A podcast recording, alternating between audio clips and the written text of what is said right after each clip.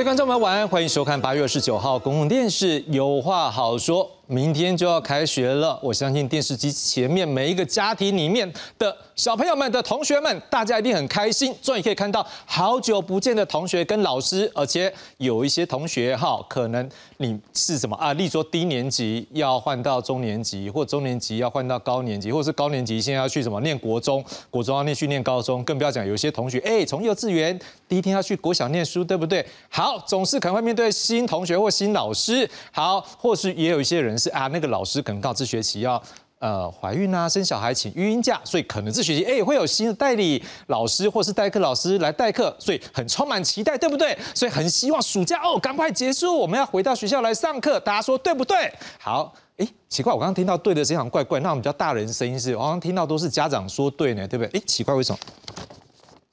啊，对不起，我念错稿子了，这是家长版的，不是学生版的啊，实在是伤脑筋。好啦，跟大家开玩笑，我知道现在很多的小朋友、同学们都在集气说，希望苏拉。好，他不要真的宅，但是呢，可不可以就放台风假就好，对不对？看看是不是可以晚一天开学，对不对？啊，我也当过学生，我也知道，怎么会不知道大家想什么？对。不过我想啦，可能家长们现在还是希望说，哎，平平安安的小朋友赶快回去学校上课，对不对？好，我也知道。好，反正先跟大家报告一下，目前气象局公布最新这一个中度台风苏拉，在刚才七点钟的中心位置的最新位置，来，它是在北纬十九点二度这个。东经一百二十二点八度的地方，距离我们鹅銮鼻大概是东南方三百六十公里部分。那目前呢，在这上面这个图啊，大概是用半径大概一百八十公里来画。好，目前它的速度呢，是以每小时十三公里的速度向西北西啊移动，而且它的暴风圈逐渐会进入我们的巴士海峡。好，对于屏东还有恒春半岛呢，可能会构成威胁。预估在三十号，也就是明天五点的中心位置。来，迪雷加在这个位置，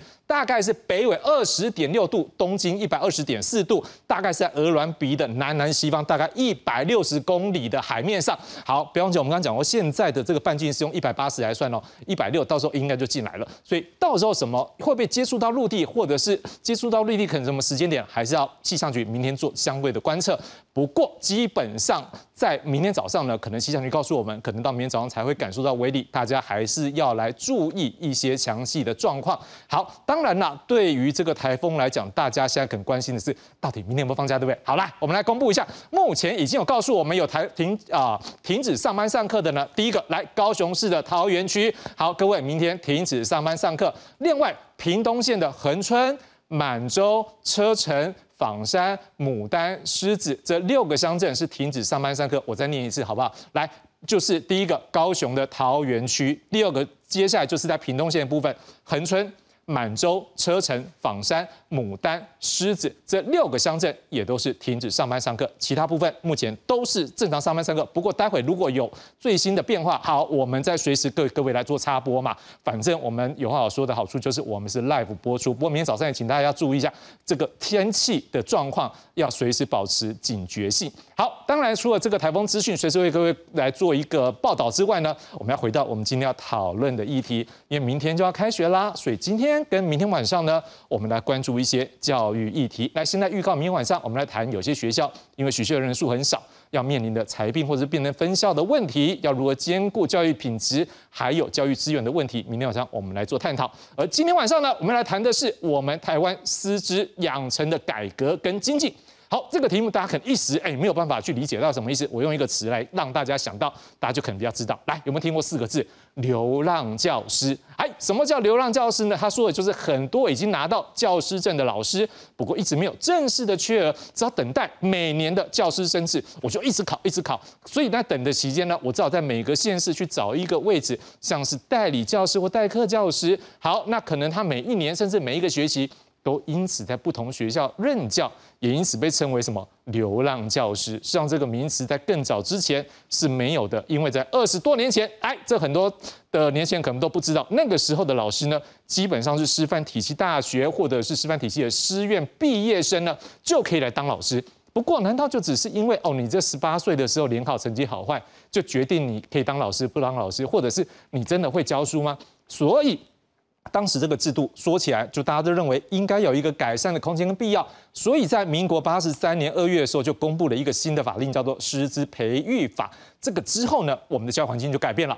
过去呢是一个一元化计划制的一个师范教育呢，现在变成是多元而且储备制的师资培育制度，而且是以个人自费为主，然后透过一个甄选的一个制度呢，让我们的师资的培训呢，跟过去那种啊政府公费而且是分发制度的师资培育制度是完全不一样。不过，诶，这个制度改了二十多年来。也经历过一些修正，现在呢，我们也希望让这个制度更为完善，所以我们来看看目前的运作制度，来为各位介绍一下目前的运作制度呢。呃，我们先来看另外一张，好吗？来，我们看另外一张是啊，不好意思，我们再看一张它的一个运作的一个制度。来，我们来看一下目前较真还有它的整一个筛选的一个过程。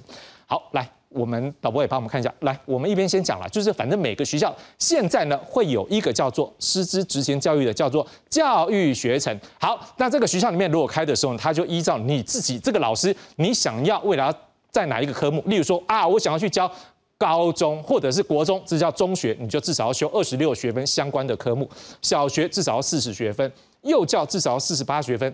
特殊教育至少要四十学分。好，上完课就这样好吗？没有，你还要怎么样？你要经过一个教师资格的检定考试，考过之后呢，就这样结束了吗？也没有，总要试教看看嘛，总要去了解学校的行政看看。所以要经历过一个过程，叫做什么呢？经过半年的全时教育的一个实习，做一个教育现场的实习动作，最后你才能取得什么？教师证书，而现在新的制度跟过去不一样，在哪边呢？它的师资培育经常以自费为主，但是也会有公费还有助学金的方式来实施。不过，如果你是公费生毕业之后，你就到偏远或特殊地区的学校来做服务。明天我们会做这方面的探讨。可是另外一方面，我们要来关注的是，哎，各位，如果每一个学校都有培育这个师资的中心啊，我都培育这个学校培育一百个，那个学校培育两百个、三百个、四五百个，可问题来了，一年有那么多老师吗？所以很多想当老师的一个老师。们，就一个问题啦，供过于求，当老师不容易，则每年继续的努力。好，所以这几年政府有感受到，所以也要求各个县市政府要把代理教师的比例压到百分之八以下。那什么意思？所以你要开缺给这些老师嘛。所以我们就看一下。过去这几年，我们看到公立国小的部分，来一百零八年全国开学是两千一百九十六人，一百零九年一千九百一十七，一百一十年一千九百三十九。各位看起来这个数字对不对？来看到这边高起来了，四千一百九十一，到了今年一百一十二学年度四千两百一十八人。各位。这样的一个幅度，也就开始了让很多代理老师有一种说法叫做上岸了。可是也来了，如果当这些代理老师现在上岸了，那么有些学校不是固定都有些代理老师缺吗？怎么办？好，现在就传出有些代理老师呢的一个缺呢，找不到人了。为什么？因为过去来代理的那些老师都考上了，他不用再流浪啦。所以现在学校要头痛了，也就是我们今天的一个主题。来，导播帮我记下今天主题什么？代理老师缺，到底是缺什么？不是之前说是我们的流浪教师很多吗？现在为什么是代理老师缺呢？甚至现在学校要头痛，说我找不到代理老师来帮我上课啦。所以现在已经传出有些学校要请学校原本的老师们共体时间，怎么样多上点课来帮忙补上这个缺口？现在问题看起来了。哎，之前不是说流浪教师吗？现在怎么有一个代理教师圈呢？到底这制度一路改革到现在，下一步怎么让它更好？今天晚上我们深入来做探讨。介绍今晚来宾，第一位介绍是台北科技大学技术及职业教育所教授张仁佳张老师。主持人好，还有呃张理事长，还有黄理事长，各位观众朋友，大家好。好，谢张老师也是我们台北科技大北科大的这个学务长。好，来介绍介绍是全国中小学校长协会理事长张信武张校长。啊，主持人还有现场两位教授跟黄理事长，现场的观众大家好。好，接下来介绍是全国代理暨代课教师产业工会理事长黄香仙黄老师。呃，主持人好，张教授好，还有呃张校长好，还有电视机前的大家好。好的，很高兴三位老师今天在我们现场陪我们一起来看看到底这制度怎么样让它更好。当然一开始啦，我们要来看看一个实际案例。我们现在从一位去年刚考上正式教师的故事来看起。目录，那我们来看一下这学期的第一个单元，我们会上些什么呢？手拿着白板笔，一句一句耐心授课。这些都是深坑国小老师张玉如过去担任八年代理教师累积的教学经验。去年，张玉如考上正职教师，结束流浪教师之路。像我之前也在金门服务过，我要考试的时候我都要飞回来，在各县市考试，进第二关之后要做很多教具。我白天又要忙班上，然后有自己的课程，然后那个又要开始准备第二关的考试。那时候也有一个压力，就是说，哇，都那么大开缺，万一考不上的话，那还得了？过去两年，全国开了超过六千个正职教师职缺，关键在疫情后以及教育部要求代理教师人数必须控制在百分之八的天花板，让大批代理教师转正职。各县市也出现代理教师荒，更藏着隐忧。知道有很多员额控管的地区，其实已经好几年都没有再开正式缺。他突然间开这样缺，意味着很有可能过几年之后，他又突然间又不开缺。教育圈。他至少有一个老中青三代。我今天如果有一批老师突然进来，未来是不是有一年会突然间有一批老师突然退休？我想这个事情都是互相的。专家忧心，短时间大量收纳正职教师，师资培育恐怕出现排挤效应。年轻优秀的毕业生未来可能找不到机会，面临脱离教育界。你会不会担心说老师的工作不好做？哦，会啊。一定会的啊，可是就还是要努力考啊。如果想做的话，到学校当老师也不会说一定要往那个方向。我们可以利用这样的机会，好好的思考我们要怎么样来逐年降低法定编班人数，让进到职场里面的正式教师缺可以比较健康的、比较稳定的缓步成长。国中小短时间大量收纳正职教师，看似解决流浪教师问题，但是牵动的是政府财政如何支应，以及师资培育，从中央到地方都必须考虑的课题。记者钱豪、陈保罗台北报道。好，通过刚刚这个老师案例，我们发现，哎，真的要考教真好难呢，好像要准备十八般武艺。我都在想说，这每一个老师是不是又要会演戏，又要会唱歌，各项都会很厉害。我想请问黄老师，是不是每一位伙伴在争取这样一个较真的路上，是要做了很多的准备，是吗？这路一路走来，伙伴们的心里面是怎么样感受？是不是代表大家来说一下？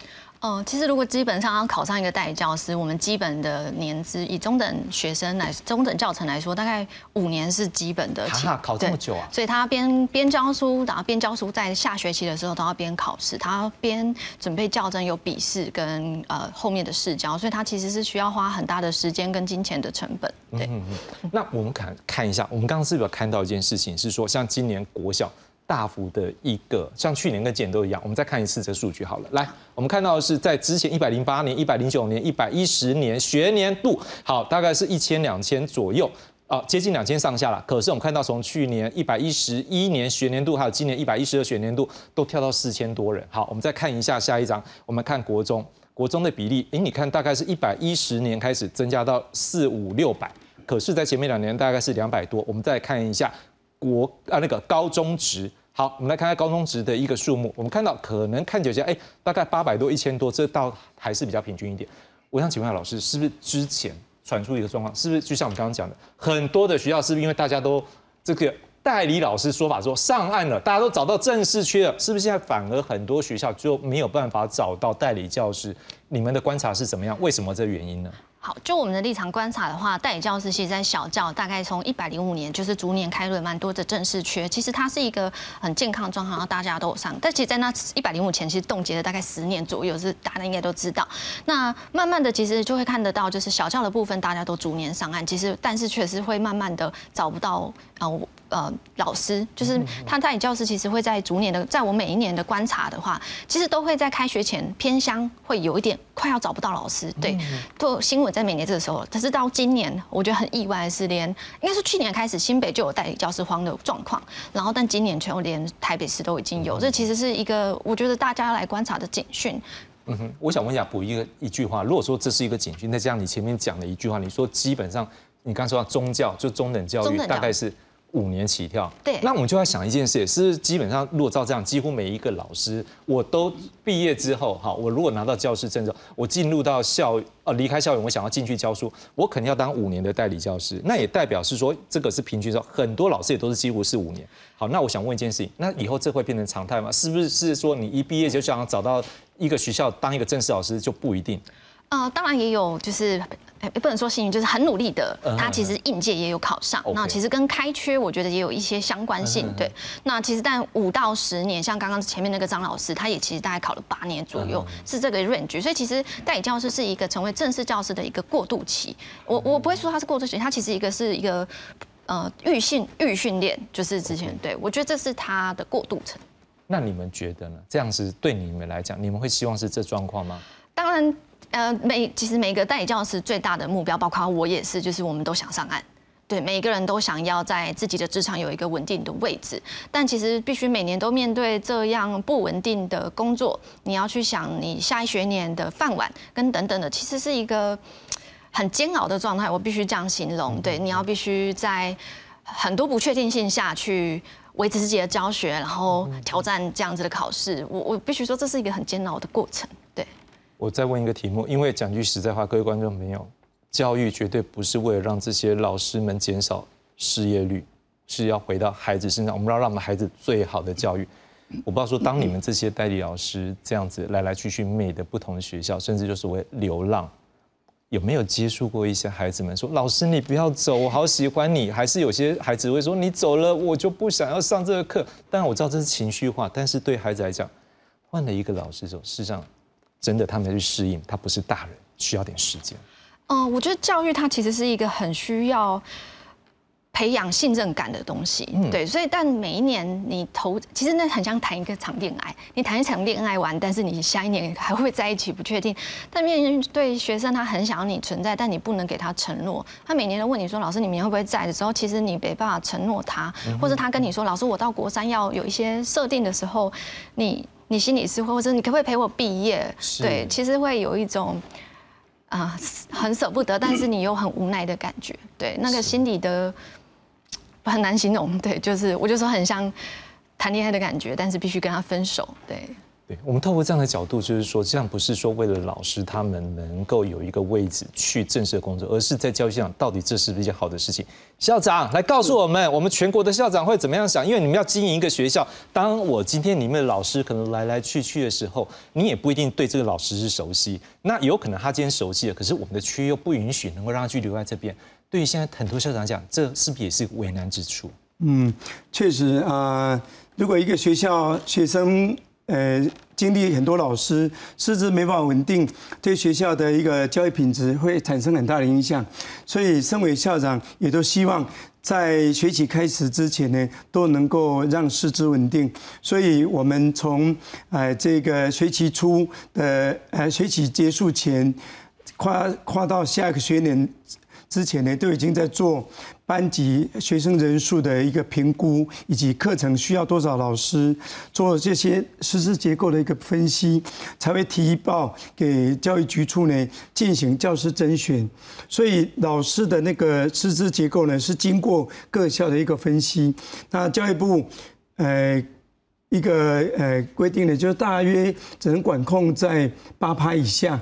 那因为是因为面临少子化跟啊部分的师资呢是老师延退，所以啊很怕这个未来会有超额老师或甚至老师要之前，所以才会做这样不得已的一个。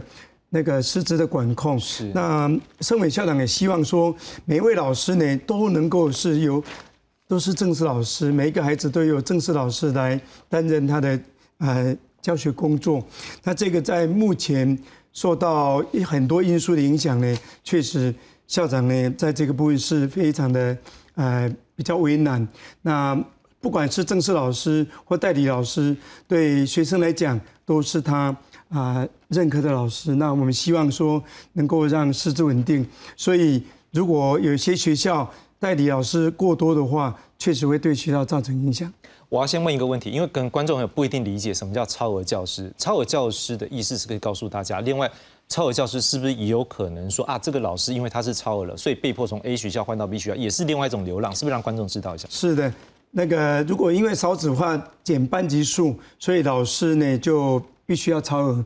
超额的话，就会看看哪些学校有有缺额，这些老师呢会优先安置到其他学校去，所以他也是一个广义性的流浪老师。是。那其实最早期的流浪老师是从我们我在嘉义师专毕业以后，如果是没办法回到自己的故乡去任教的话，比如说我是到台北，那我我的故乡在云林，那我就台北来讲，我的故乡在云林，我就是云林的，呃，在台北的流浪老师，因为我的故乡在云林。是。但是现在呢？这个刘浪老师所指的大概就是啊，取得老师资格没办法啊考上正式老师，而必须要到学校做代理的教师的工作。那这样子确实一年一聘，对我们代理老师来讲是哎不不确定感很高，也造成这个代理老师呢在上课的时候可能没办法相对的稳定。那我们国家跟呃政府呢？应该要让我们代理老师的工作呢更加稳定，对学生的教学品质才更有保障。校长，我们再问一个问题，来，我们再看一下这张图，这两年多了很多数目出来。来，我们看到，如果说一百一十年度比前面的年度增加增进快两倍，今年又是增加两倍，我们也在担心一个问题：当过度集中在这段时间，我们甚至讲说，可能大部分的现在的这些老师们等待上岸的这些教师证，但还没有位置去的这些老师们。好他们可能目前假设他们年纪可能是平均，我假设是可能二十五到三十五岁好了。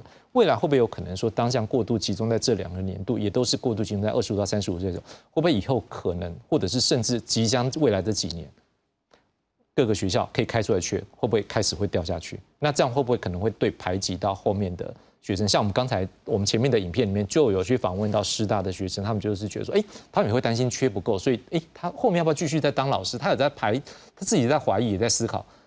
您怎么样看这个问题？嗯，这个确实目前会有这样的担忧。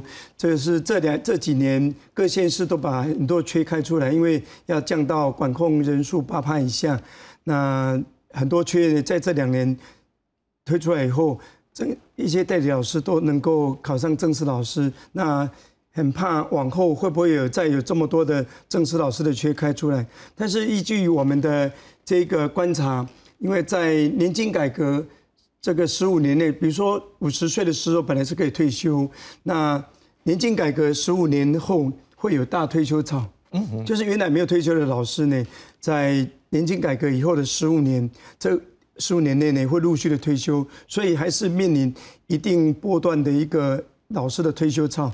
那我们教育部有在做教师的储备一个比例的一个管控，所以会就未来可能的师资的量，如果不不需要那么多的话，在储备的比例上呢就会稍微的降低，让那个所谓的代理老师呢没法考上正式老师的。这个数量呢就会减减少，希望能够让师资培育的老师呢都能够有机会发挥他的专长。是徐部长，如果透过教育现场两个角色啊，我们看到就是啊啊，我们这些。还没上岸，我上不是很喜欢用“流浪老师”这四个字了。好，但是我们就说还没有上岸的这些有教师证的老师们，还有包括校长的第一线，我们现在都听他们的心声。您怎么看目前这个制度？下一步可能怎么样来更精进？毕竟也二十多年了，民国八十三年三年这个法令啊，但是我在印象中开始这些老师开始在上这个教师这个教程的课程，大概是八十四年开始去推动。好，那这样也二十八、二十九年了，走了这么多，也做一些改革了。下一步我们怎么样让它做得更好呢？是。呃，可能可以从几方面来谈啊。一方面是从刚刚我们张校长特别提到，教育部它其实有一个所谓的呃师培数量的一个管控计划。它其实从九十三年就推出第一波的计划，那再来就是一百零一，然后再来就是一百零八，它其实都有分不同时间去做所谓的师培的盘整。那当然也因应我们的整个师培。的一个开放部里面的角色，他是比较倾向用储备的概念，嗯哼，所以其实造成这些所谓的流浪教师，我觉得是有非常多的因素，嗯哼，呃，就刚刚有提到的是中小学的状况，可是其实在中学里面还有一块是高职，它是非常特殊的一个类科，因为它里面有分群科，如果我现在假设一个概念，我们现在配管科。是的老师如果不够，我们就没有办法再培养下一代的具有配管的技术的人才。是，那这个其实会影响到我们下一代的国家发展。嗯，因为我们的生活周边，不管水管、瓦斯管、电管、对，油管，全部都是配管科的专业。那这些这种例子来看，你就可以知道说，如果我们对于这种职业类科的人才培育没有特别注意到稀有类科，或者是某一些产业上很需要的这些人力的时候，其实也会出问题。嗯哼，这个其实是联动的。所以我们在做师资培育，特别是我我我个人在台北科大，我们都培养的设定就是职校的师资。所以，我们师培中心虽然是属于中等教育，但是我们主力不会放在培养国中的老师，我们放在培养高职的老师。是，那这高职老师就有分类科，是部里面有个限制，只要你这个学校没有这个科系，你就不能培养这一科的老师。是，所以我们学校没有配管科，是，所以我就不能培养配管的专业的高职老师。对，好，这个是法令规定。但是我们去想，那到底谁培养？我们放眼过去，我们目前的这些师培大学，是不是有足够的人力来培养这样的师资？是，所以就会去衍生到我们在下一代到底有没有办法培养这样的技术人才？所以我们在大学的师培师资培育会比较思考的是，我到底有怎么样的师资可以培养下一代的人才？我下一代人才又怎么样去影响我们的国家的建设？是，我们会比较从这种角度。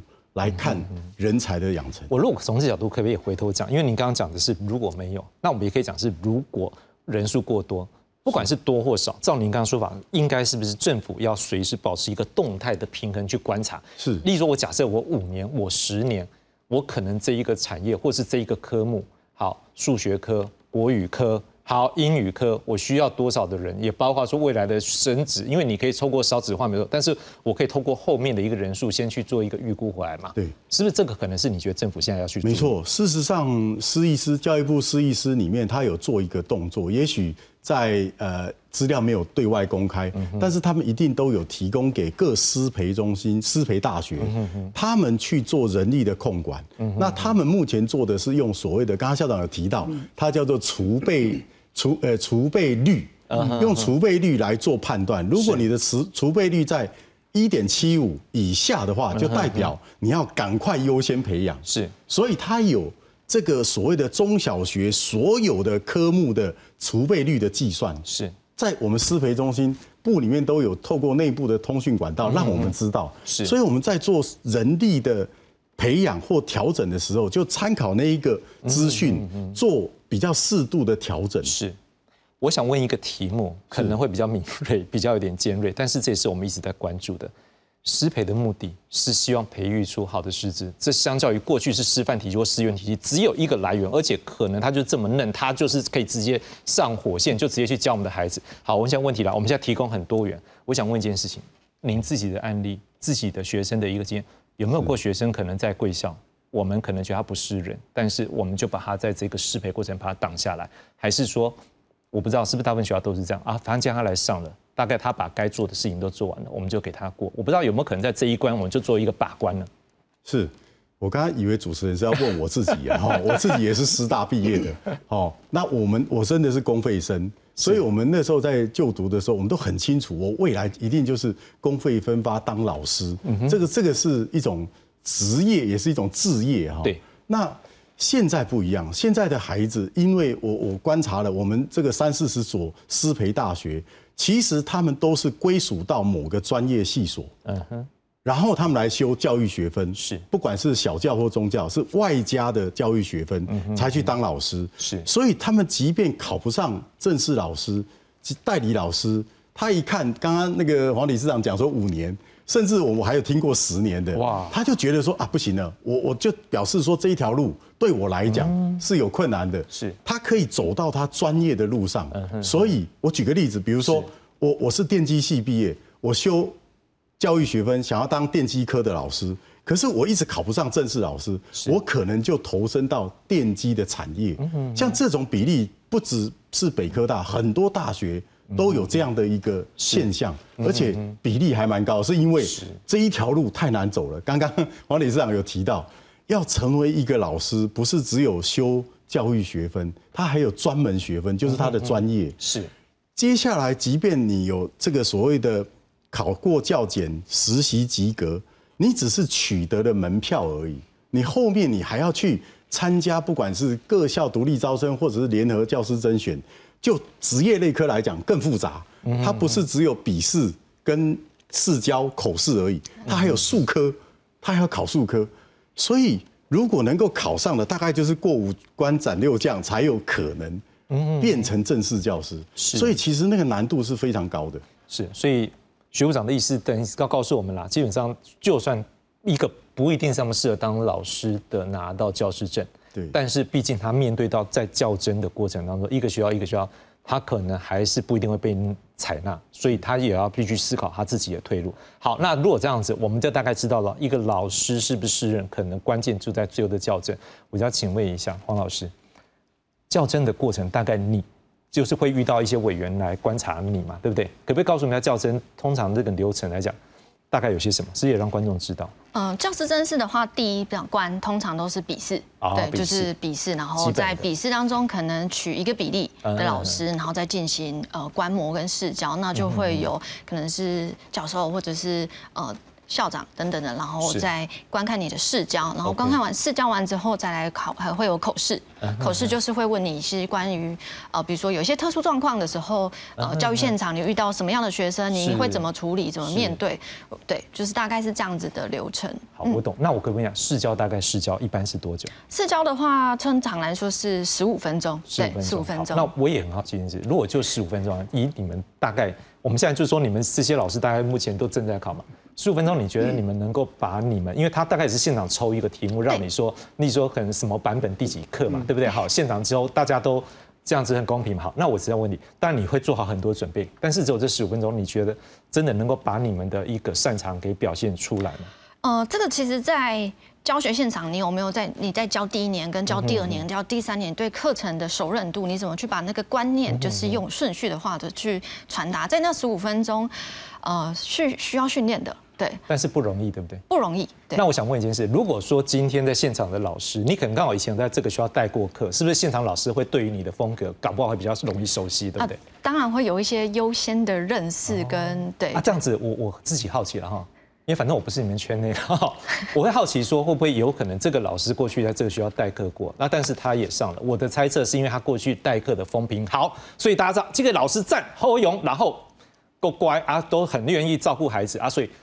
一样在那个十五分钟演示，它不一定是最好，但是过去的印象分数在我我假设猜测了，如果我是我是校长，但校长可以说了，但是我猜测这种老师，我们当然也会很乐意留。那我不知道如果有类似这样的案例的时候，你们站在其他考生会不会可能有点心理不公平？呃，这多少会有一点点小小的不平衡。会有听过这样的事情的？嗯，有，确实是有。哦，真的。无论在正式教师的甄选，或者是代教师的甄选，都有类似这样子的，我们俗称的。内定文化，我如果讲直接一点点，但是因为我想这个东西都是我们只是就是说，假设人跟人之间都会有这种打字者，可是我现在最后想要回到就是，如果以一个考生现在，因为你们也是未来学校的一个很重要，觉得这样的目前的校正系统，我们说走了二十几年来讲话，有没有一些觉得可以再去改变？因为我真的也在怀疑十几分钟能够去看到一个老师教的很好的部分吗？如果以正式教师真是，我必须说，现在正式教师真的非常难。然后他其实，在各方面的甄选，我必须说，这五年上就是考上的，他真的有一定的专业。所以我对于这个正式教师的甄选是，呃，持认可。对，但有没有更精进的空间？你觉得？我们今天就是大家来讨论嘛。有没有更精进的空间？可能在考题或者是跟地教育现场的。结合，我觉得可能可以再讨论看看，因为考试跟实际应用的，在我听到的考生的分享，是。可能他并不是在教育现场是这样教，但他在考试的时候，他必须吻合考试要的口味，对，应该是这样说，所以可能就会有这样子的呈现，对，但我觉得会有一点本末倒置。好，校长，我当然会问这个题目。我们讲一下，因为讲到这边，我如果不是要表白一些东西，可能观众会对我，嗯，因为我也曾经当过代理教师，我也当过代课老师，所以我也去参加过这样的演示。我也知道十五分钟，我自己自认我教学十几年，当我站在那边的时候，十五分钟不能展现我的能力。是。另外一件事情，在现场展示演示的时候，事实上台下我们也说，他不是孩子，他不是学生，我面对的是一些可能跟我年纪甚至比我更长，或者是差不多同，我没有办法把他当做是学生，我去跟他去做沟通，我没有办法去展现我亲师或者是师生之间沟通能力，我不知道。那假设这角度，我们今天站在管理角度的时候，是不是有没有想过是说，我们走二十几年了，当第一线较真可能面临到是两三百，我假设甚至多几十人，好不好？你可能每一个人只能十五分钟，但是对于每个评审来讲，压力真的很大，你不容易从这些资讯里面迅速。那当然会有的状况是我们刚刚讲，如果很棒的，就像我来我这边，如果我们的实习的实习生他表现很好的记者，我想办法要把他留下来啊。怎么看这样的一个未来？怎么样让这样的一个制度可能更好，或者是我们能够更了解老师？是不是说，甚至连来实习、来代理的过程，都是应该是一个慢慢成为一个制度化？怎么配套？嗯，好，确实是在教师真是现在这几年都渐渐都委由各县市教育局处统统一办理联合甄选。那各县市办的联合甄选呢，都有一定的一个制度跟一个模式，所以这些都会经过笔试啊、试教跟口试。那试教跟口试呢，都是邀请其他有有专业那个。啊，素养或者是一些教授啦、学者啊，或者是现场的校长啊、主任啊、老师等等这些，呃，跟考生来讲应该是没有关系的。如果是在那个你你负责的那个口试的或者是试教的那个场次内，看到熟悉的那个学生的。名单呐，或者是你的实习老师都要采取回避，所以这个地方政府都会做做很严谨的、很严谨的一个规范跟回避制度。所以这个说会有内定或者是不容易发生，也应该没有听过。是。那以我的经验，我每一年都会担任很多县市的一些教师甄选委员哈。是。那其实一个老师要经过市教跟面试都经过这几个关的这个呃试教委员和口试委员的一个青睐，那确实，陈主刚才黄理事长讲的，一定要具备有专业的职能跟专业的技能哦，特别是要具有老师的特质。所以在他的那个试教跟口试的历程当中呢，可以看到这个老师在教学现场有多少的一个经验，嗯嗯，以及在。口试的过程当中呢，会不断的用一些问题呢，来看看这个老师的教学的一个经验跟教学热忱，以及是不是担任一位老师有耐心、有爱心。所以这个会利用不同的题目来来测试这个老师。所以我相信，经过各县市这样子的一个比较严谨的一个真实的历程呢，能够考上的老师呢，我觉得都具有一定的一个专业职能啊。啊，这个不是目前我所看到的哈。他说未来是不是有能够有精进的？那是希望说，如果是能够参考参考他一些服务的经历，曾经曾经，比如说服务的经历，在在他的那个呃，比如说他的那个陈述的一个经历的一个资料上呢，可以做适当的一个参考，但是不一定当成评分的依据了。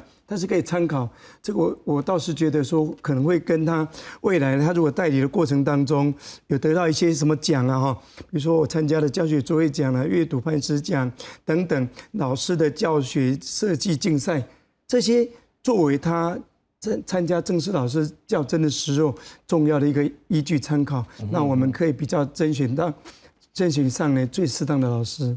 是，的确校长在我补一个话啦，就是说。的确，如果一些老师在一个学校他教久，但这学校可能不一定有缺，但是可能真的好多的孩子，很多家长都觉得他很棒。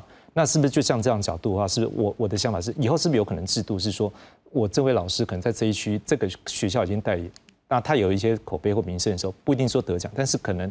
他有没有可能在这学校也没有功劳也有苦劳？好吧，不是，但是我刚讲是已经也有功劳啊。那是不是有可能是说以后的机制是鼓励他在这个区域，然后从这区这几个学校，他会有一个优先的一个聘任权？是是不是有一个办法？就是你要为自己的未来前途，你就是更努力去付出，会不会？以我以新北市为例，新北市的教甄啊设设置的非常的好，在老师参加教甄的时候，如果你拿到本土语的那个。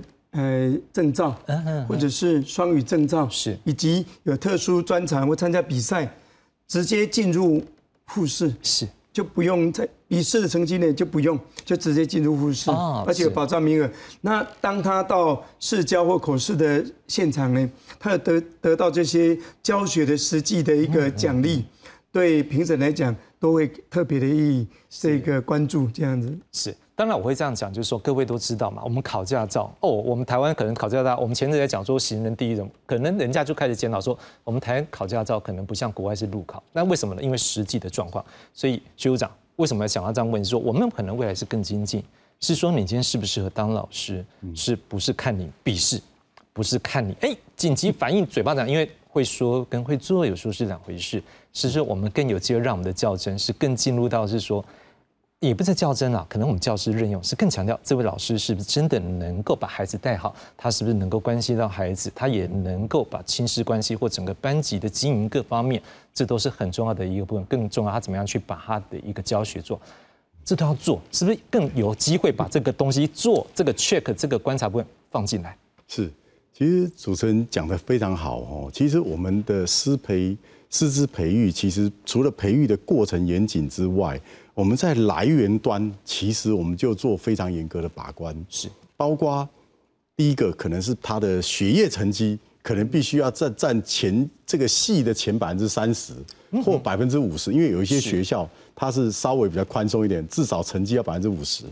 那甚至我们引用师大，它有发展一个所谓的教师性向量表。我们其实当然那个不计分，可是我们在这个考完以后，我们都知道所有来参与教教育学程甄选的这个同学呢，他在性向测验的分数到底适不适合当老师？第三个就是他要参加面试，是。我我们哦，面试完以后，其实我们都还有做一个动作，就是让他用所谓的黑板呃那个那个粉笔去写板书。啊板书为什么？我们认为一个老师如果他不会用粉笔去写出清楚的字，那我觉得那个是没办法当老师的。即便我们现在 PPT，我们的这个数位化设备非常的健全，但是他一定要懂得怎么用粉笔，因为那个是最基本、最原始的一种教学方式。因为有时候你会发现，万一所有的设备都停电、都当掉，你还是能够拿粉笔，是透过黑板来教学，这是很重要。光是这一些的筛选过程，我们就可以选到非常优秀的这个有志青年呐、加入师培的行列是。那刚刚师培的培养的过程我就不谈，后面的就是说他怎么去成为一个好的老师。刚刚两位都已经讲得很清楚，要从这个过关斩将找出非常优秀的老师，真的确实不容易，不容易，真的不容易所以。可以过的，事实上说句实话，大家大概大家都可以认可。我相信连黄老师你们大家都会认可了，对对不对？不是那么简单。所以就算说什么传，我们也讲到，我们只是大家理清，但是因为他可以过，应该大家同业都知道，没错刚刚主任提到一个例子，说，哎，我如果在这个学校代理，我后面即便这个学校开一个缺，是不是就比较容易进来？嗯，其实我我个人觉得不不见得，也不见得为什么？因为他在那边任教有放大的效果，他如果教得好，也许就搞不好我们就讲的比较黑一点，是说其他老师还不想要他进来，是没错，所以我说会有放大的效果。对。所以，但是事实上，现在大部分的教师真是都尽可能的用外部的人力，不管是试教或口试，或者是数科命题，其实都是外部的居多。是。校内本身的非常少，因为他们都不希望介入，尤其是校长，是。他基本上都不会去介入那个遴选的过程。所以这种呃，你说他在那个学校是不是有优优优势？我觉得不尽然。是最大的优势是什么？就是他在那个学校考，他的场地了解、熟悉，是设备了解、熟悉，我觉得就顶多是这个，其他我觉得不太容易。是，当然学务长刚刚讲到一个板书，我想补充一下啦，因为不是说比，我大概知道你的意思，不是说那个字要漂亮，是例如说像我自己是教理化的，我们要怎么样？例如说，我今天在我没有进实验室，我可以在这边画烧杯，我可以画试管，告诉观众啊不，告诉我们的同学说啊，我们要怎么做实验这样。所以你的意思说我可能在没有器材，但是我怎么样试着用图，用板书去把这个课程传授给小朋友。是这个是大概我补充一下，我们不是在比潦草，但是我们现在又要看一件事情，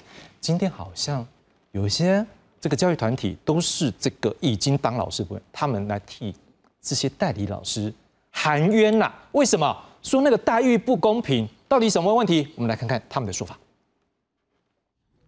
中小学三十号即将开学，仍有学校找不到代理老师。全教总指出，教师待遇有本俸跟学术研究加给，但大学毕业代理老师待遇低于有合格证的教师。在起序新点上，有合格教师证以一百九十起序，无合格证有修毕教育学程一百八十，没有前两种资格一百七十。另外，在学术研究加给上直接被打八折，认为这是歧视性给薪。大学却给了一个这样的一个歧视性的一个给薪的方式，学术研究家已经打了八折了，好，大概少了四千多块，本薪的部分降了两级，他的待遇。就会少到五千，将近六千块。全教总计算，大学毕业代理老师一个月薪水不到四万块。时代力量立委王婉玉认为，本俸跟加给都被打折，根本被剥两层皮。认为就是因为教育部没有制定全国一致的标准，才导致一国多制。放任地方政府各自行事的状况，就会变成是全国代理教师的聘期不一致，所以让地方政府像是省钱省出心得一样，恣意的来做一些扣扣扣除，又或者是打折的情况。教育部至截稿前尚未回应，全教总呼吁大学毕业代理教师对工作同样付出心力，应该比照专任教师。立委王婉玉呼吁教育部制定统一标准，别让财政弱势的县市无法留下优秀老师，影响学生受教权。记者林静梅、陈昌维台北报道。好，回到现场来，那个黄老师，像刚才这些你们的神拜是讲说什么？是不是有一些那个？呃，代理啊，或者是有没有合格证，能不能修过毕业学程？好像像学术加级的部分还会打折，是不是？呃，是对。其实其实我们有分为在招聘代理教师有分一招、二招跟三招。一招是持有教师证，而且是该学科的，是他在所有的等级就是一百九十起薪，然后学术研究费也全的。但如果你进入到二招，他就是到呃所谓的一呃一百八起薪，然后但是重点在后面那个学学术研究费必须打八折。所以二三二三招都是这样子的。三招就是大学毕业就相关科技可以从事这个行业，但其实二三招之后都有所谓八折的学术研究。那我想偷偷问一下，如果说以最基本的一个薪水，我们不要说他可能续薪，或者是他是什么硕博士，我们如果一般这样打八折，大概差多少？如果你是大学毕业，然后没有教师证的，所谓我们俗称三招老师的话，如果扣掉劳健保，你实际领到的薪资大概是三万八千出左右。三万八千出。对，就是我俗称，我大概我进位是三三万九。好啊，打折嘞。就是打完折，好啊，没有打折嘞。没有打折之前，持教师证的起薪大概是四万二。哦，差了三千多块，四三千块嘛，好，三万九。四千四千接近，呃，对对。好，这也不少钱呢。好啊，另外还有一个问题是，我想请问一下，你们的年资呢？如果我一直代理，一直代理，我就是考不上啊。而五年、十年，你像你刚讲的差五年，按年资会累续累积下去吗？哦，目前年资累计的话，有在特定的县市或者是国立的高中是有累计的，但是啊，像金门跟台北市，它是有累按年资累计的，所以其实年资会慢慢的调整。可是，在台北市以外或者金门县或高中以外，国中小是没有累计的，也就是说，他可能代理十年了，或者是甚至 even 二十年，对，也都是领一样的薪水。好，OK，我们来看一下为什么要讲这个东西，因为。福利也是蛮重要的，你没有好福利，老师怎么好好教呢？来，我们来看一下，来健全代理教师的福利呢？教育部有新的作为，在这个新的学年度，就是一百一十二学年度，也就是说从这个八月一号开始呢。恭喜各位代理老师们，终于有寒暑假啦！因为以前呢，遇到寒假、暑假呢，那个时间的聘书就停掉。